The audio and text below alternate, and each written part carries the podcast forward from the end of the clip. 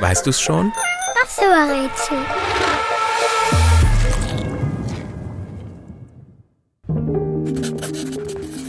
Der Buchstabe, den wir suchen, weiß nicht, was er will. Er teilt sich das Aussehen und die Aussprache mit anderen Zeichen und steht sogar für eine Zahl. Dabei ist er ganz einfach zu schreiben, mit zwei Strichen, ohne abzusetzen.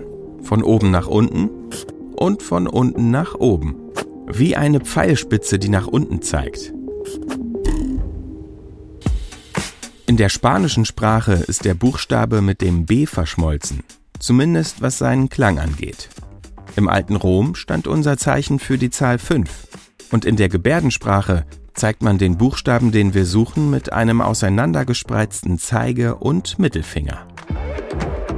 Im Alphabet kommt er an 22. Stelle und versteckt sich zwischen dem U und einem Buchstaben, der wie unsere aussieht, wenn man ihn zweimal hintereinander schreibt. Mit diesem Zeichen teilt sich unser Buchstabe manchmal auch den Klang. In den Wörtern Vase, Visier oder Vagabund zum Beispiel. In der polnischen Sprache wurde das Zeichen, das wir suchen, erst vor wenigen Jahren ins Alphabet aufgenommen. Und im Griechischen sieht der Buchstabe aus wie bei uns das Y. Und? Weißt du's schon? Was suchen wir? Ich sag es dir. Es ist das V wie Vogel, Vater oder Vieh.